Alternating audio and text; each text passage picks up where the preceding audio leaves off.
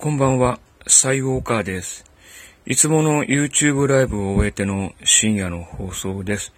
えー、もう今日はね、日付変わって5月18日の午前0時5分、6分ぐらいですかね。はい。私が住んでるところ、えー、昨日一日ほんとね、真夏日っていうか、まあ気温が30度を超えて結構ね、暑かったなと。で、まあ、家がね、結構古いんで、まあ一応エアコンもあるんだけど、エアコンがね、全然その、効かないというかね、あの、ダメなんですよ。断熱材が家に入ってないんで。住んでもその代わりに、まあ扇風機をね、もうガンガンガンガン回して、えー、寝ていますけれど、仕事が夜が遅くて、まあ当然寝るのもね、遅いので、まあ朝起きるのもね、遅くなるんですよね。だもう8時、9時ぐらいからもう、えー、日が上がったらもうすぐも暑くなって、もうね、あの、これからそういった、えー、毎日を、えー、過ごすことを考えると、ちょっと大変だなと。え仕事を一生懸命頑張ってね、えちょっとね、え立派なエアコンを購入するか、えそれか、え家のリフォームを行ってね、え断熱材をガンガンに入れてね、えエアコンを使うか、ちょっとね、考えてみたいと思います。さて、今日はね、子供の頃、宇宙人を見たというね、お話をしたいと思います。えー、自分割とね、まあ、霊感が強いっていうか、宇宙人とか、UFO とか、えー、そういったものをね、えー、見たというか見るような、えー、子供だったんですね。まあ、うちの母親が、まあ、そういった霊感が強い人で、もう亡くなったんですけどね、結構ね、あの、子供の頃、えー、母親から、えー、宇宙人とか、あと幽霊とかね、えー、そういったお話を聞いたりして過ごしておりました。あの、私が一番最初に、まあ、UFO を見たのが、え、今自分が住んでる家に、えー、親父が、え、土地を買って家を作って引っ越してきた、え小学校の5年生の冬なんですね。まあ、その頃、まあ、剣道をやっておりまして、え家の近く、まあ、歩いて10分もしないところに、え道場があって、その道場にね、え通ってました。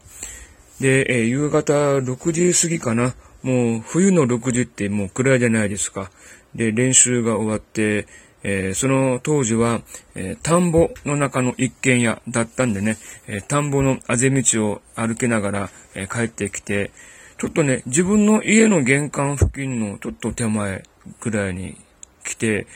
なんかね、頭が重いなって、なんか違和感を覚えたんですね。で、ふと空を見上げると、いわゆるほら、なんだあれ、アダムスキー型円盤ですか？一番最初に、えー、円盤を発見した人の名前を取った円盤。それがね、私の上空6メーター？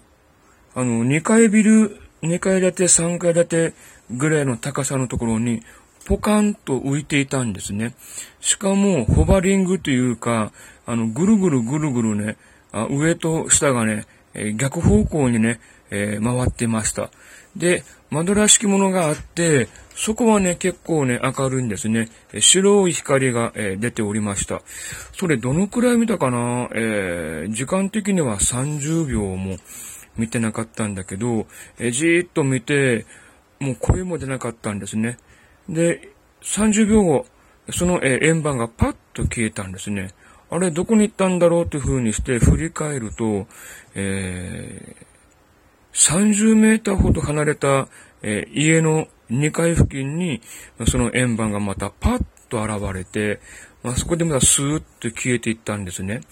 そのね、あの、不思議な体験、多分もあれ、円盤だよね。UFO だよねっていう風にして、えー、確信を持ってから、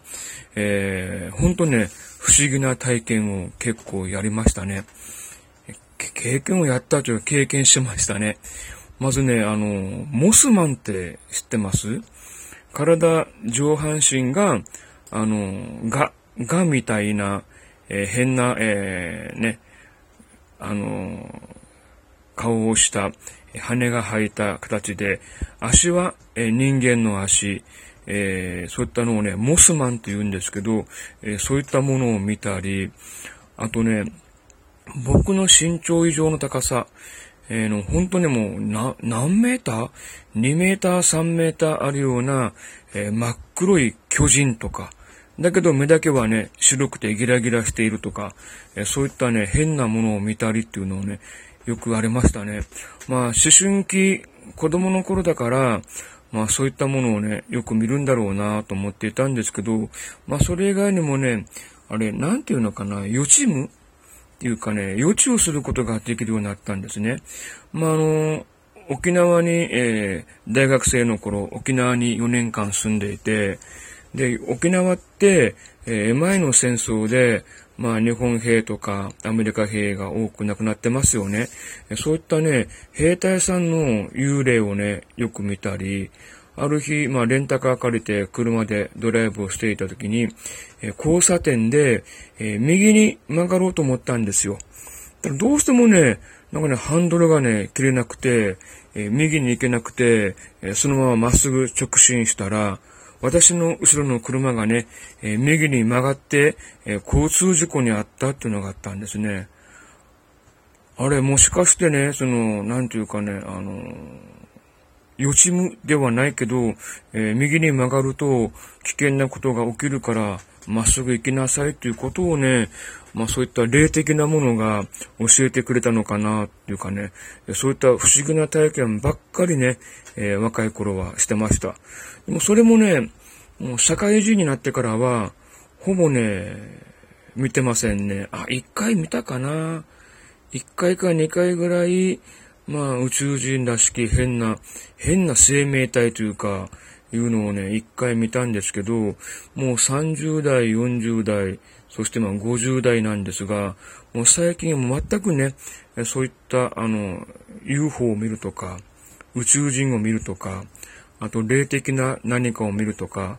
そういったことは、えー、全くなくなりました。まあ、なくなったというか、えー、相手の方は、えー、僕に見せようというふうに思っているんだけれど、僕の方でそういった不思議なものを見る能力、力がもうなくなってきたのかなというふうに思っているところでございます。まあこういったね、あの、円盤を見たよ、宇宙人見たよっていうね、話をすると、まあね、必ずね、まあそんなことはないだろうっていうふうに言われるんですけれど、まあ確かにそうなんですよね。うん。だけど、なんていうかね、そこに、まあ、神秘性っていうか、えー、現代の科学をもっても、えー、解明できないものがあるっていう部分が、なんかあった方が、人生って、この世の中って、まあ、楽しいよねっていうふうにね、まあ思ったりするんですよね。もう何でもかんでも全て、えー、解決できるってなってくると、なんか味気ないよなっていう気がするんですよね。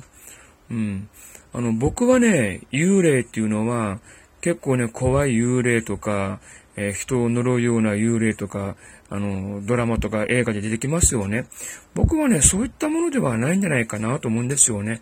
もう私は死んでしまって何もできないから、えー、代わりに、えー、あなたにね、えこのことをお願いしますということをね、訴えたいがために、えこのように現れてきているんだろうなというふうに思うんですよね。さっき言った沖縄にいた頃、あの、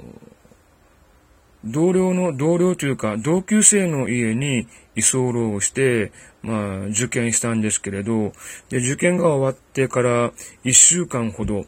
僕の枕元の足元の方に、えー、日本兵の兵隊さんの幽霊と、多分その子供らしき幽霊が出てくるんですね。毎晩ですよ、1週間。ちょっとね、初めは怖かったんですけど、その目を見たら何かを訴えているような目をしてるんですね。あ、もしかしてお墓参りをしてほしいって言ってるのかなということで、え沖縄県の、え南部にある、え47都道府県の慰霊碑、それをすべてね、お参りしたら、もうその日の夜からね、もうその幽霊が出なかったということがあるんですよ。そういったことを考えると、もうね、私はもう亡くなって、この世にいないので、この世で生きているあなたにこのことをお願いしたいんですよ、ということを言いたいがために出てくると。その出てくる姿が、まあ亡くなった時の姿なんで、結構怖いように見えたりね、不気味に見えたりするのかなと思うんですよね。だからもうね、僕は幽霊っていうのは、まあそういった怖いものではなく、何かを伝えたいために、えそういった形で、まあこのように現れてくるんだろうなというふうに思ってます。まあ最近ね、そういった怖い体験、怖い体験というか、え幽霊を見るとか、え宇宙人や円盤を見るとか、えそういったことがなくなったんですけれど、なんかね、もしそういった力がまた戻ってきたらね、またコミュニケーションをね、取ってみたいなというふうにね、思ったりしている変なおじさんです。はい、ということで今日はね、あの子供の頃からずっと見てきた変な体験についてね、お話をしました。まあ、変な体験といえばね、え毎晩見る夢。あのね、この夢に関してもね、結構いろんなお話があるんで、そのお話についてはね、また次回の放送でお話をしたいと思います。はい、えー、まったりおじさん、サイウォーカーでした。えー、また明日、明日、